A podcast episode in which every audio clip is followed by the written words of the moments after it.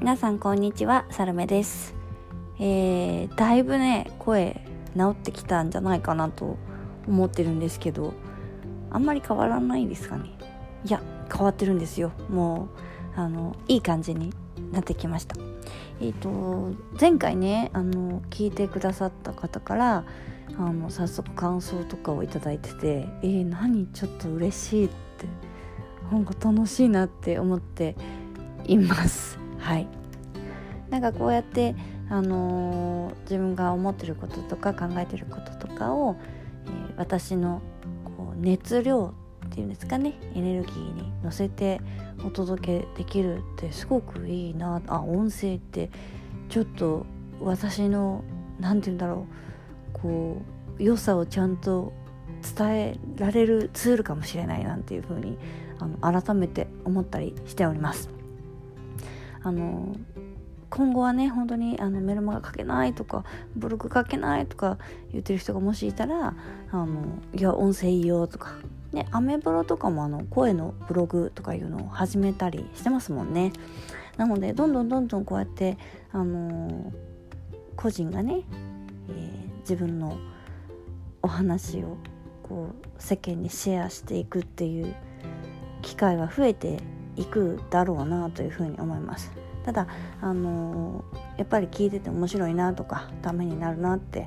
思ってもらえないとあんまり意味もないかなと思っているので、えー、ちょっとでも何かお役に立てると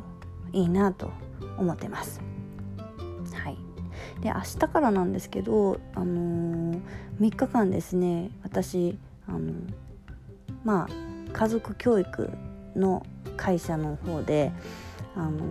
講座をやるんですね。であのまあ家族を教育するとか家族を作っていく専門家の育成っていうのをやってるんですけどあの10日間のプログラムでもうあのその家族の作り方をマスターするっていうことをやっていてで明日はあの4日目5日目6日目みたいな明日から3日間やるんですけどあのテーマがねあの男女の心理学っていうものを3日間みっちりやっていくんですよ。でどうですかね？その男女ってこう男女っていう言葉を聞いてどんなイメージありますかね？なんかあすごくいいものだっていう風にイメージする人もいればなんかよわからんとか、うん、なんか面倒くさいとかっていう風に思う方もいるかなっていう風に思っていて。で私その、えーと、こうやって家族教育とかその結婚教育っていうお仕事をして2012年からやってるので、えー、もう何年？7年ぐらいになるんですけどなんかねもうね婚活の現場もそうだしその結婚してる夫婦の現場もそうだし、えー、学校とか職場とかその人間関係で悩んでるですっていうこうご相談とかお悩みのほぼ8割って男女のことなんじゃないかなってちょっと思ってるんですよ。まあ異性のことがよくわからんみたいな。それって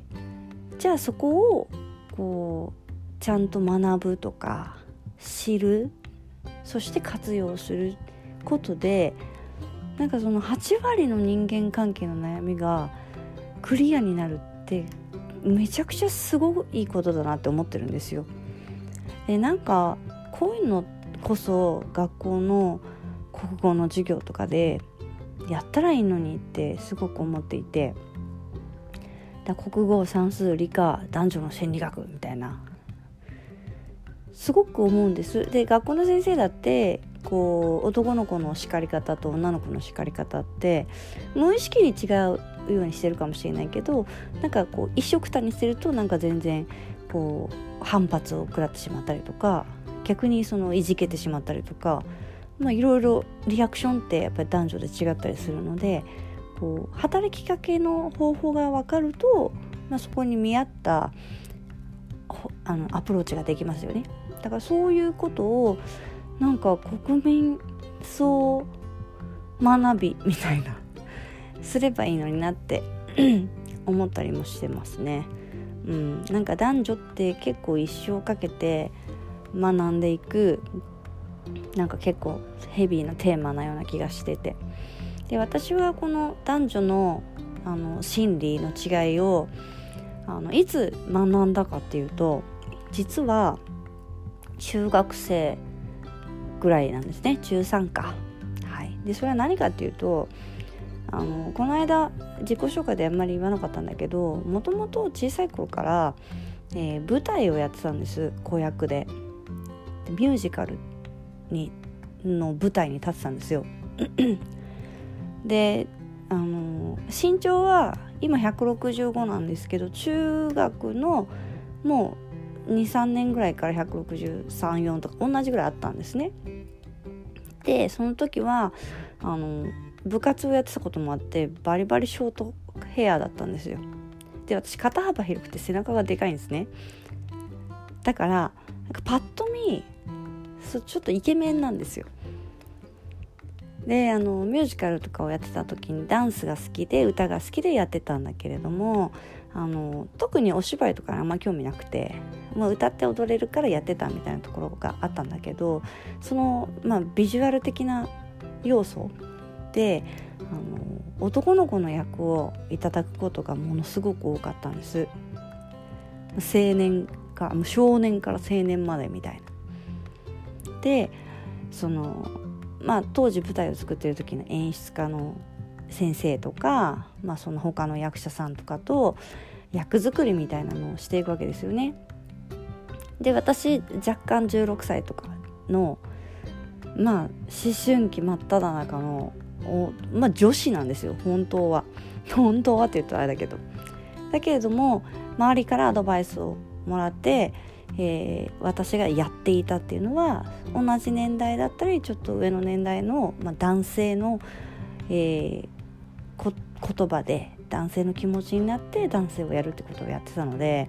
あの半分ぐらいねてか半分以上ね男性的な考え方が入っちゃったっていう感じがするんですね。だからこう男性が言ってることもめちゃくちゃ理解できるんですよめっちゃわかるみたいな。なんですけどもともと生まれ持ってる性は女子なのであのやっぱ女の気持ちもまあ備えてるわけですね。だから私はあのまあ冗談交じりに私両性具有なんでとかいう話をするんですけどあのね通訳をなんかこう昔からやってたなっていう感じなんです。こう女友達から彼氏の悩みとか聞かされますよね。そうすると分かるわけですよ彼氏の気持ちが。いやでもそれさそんな風に言ったら多分男の人って嫌がるからもっとこんな風に言ってあげたらいいんじゃないのみたいなことを言って。そうするとその通りにやったらすごい彼氏とラブラブになったっていうのが来たりとか。でも逆にそのね自分はやっぱり女の子だから男の人に対していやもっとこういう風に扱ってもらえたらすごい嬉しいなってことを言えたりとか。なのでなんかねその男女間ですごいストレスを感じるっていう、まあ、恋愛においてですよあんまり経験がないんですよね。うんまあ、結婚するとそこにそのまた男女というフェーズからこう家族というフェーズにステージが変わっていくのでまた違うコミュニケーションの方法を取らなきゃいけなかったので、まあ、そこはすごく苦労した部分はあるんですけどそのこと男性対男性対女性に関してはあのある程度の関わり方っていう基本をマスターしてるのでいまだにそんなにこう困ったことがないんですよね。でまああのねちょっと本とか男女の脳の違いとかその心理の違いとかこう男女はこういうふうに違うみたいな本ってめちゃくちゃいっぱい出てるんですけど私もいっぱい本を読んであ本当にそうだなっていうふうに思うこともあるんだけれどもね結局みんな本で情報だけ入れて終わるんですよ頭でっかちになって。で結局何をしてほしいかっていうとそれを使えっていうことを言いたくて使わなければ何の意味もないですよね。うん、でなんかその恋愛の現場とかさ、まあ、モテるとかこう異性を口説くとかなんか落とすとか まあ、いろんな表現があるんですけどなんか男女のコミュニケーションスキルを学ぶってなんか自分がモテるためとかなんか相手を思うように動かすためっていうような目的でこう語られていることが結構多くって。でもちろんできなくはないんですけどそれをやってしまうとなんかちょっとねやっぱり欲しい結果と違う結果がまあ待ってたりするっていうこともすごくやっぱ現場を見てきて思うことがあって。でそもそもじゃあ何のために男女の心理を理解する必要が必要があるのかなっていうところからこう学んでいってもらわないとなんかただただ小手先のテクニックだけ上手になって結局誰も幸せにしてないみたいなそういう男女が増えていっちゃうんじゃないかなって思って。いるんですよ。でそれはなんかこう私からそういう男女が出るのはすごく嫌だなと思ってその、まあ、4日目なんですけどその前の3日間で、えー、まあ何て言うのかなその男女の違いを学ぶ前段をみっちりやってるわけですよね。うん、だからまあ明日からの3日間ですごくあの本当の意味で、えー、相手を幸せにするため自分も幸せで相手も幸せにするための男女の関わり方っていうことをお伝えできるんじゃないかなと思ってもうめっちゃくそワクワクしてるわけです。うん、でも終了作りも終わってあのあとは明日が来るのをワクワクして待つだけなんですけどなんかあの周りにねなんかそういう人いません？なんかこういつまでもいい人がいないって言ってるとかなんかそれもあのちゃんと本当にそこを解決しようっていう気になればもうなんぼでも解決できるわけですよ。うん、なので、えー、なんかそのね男女の違いについても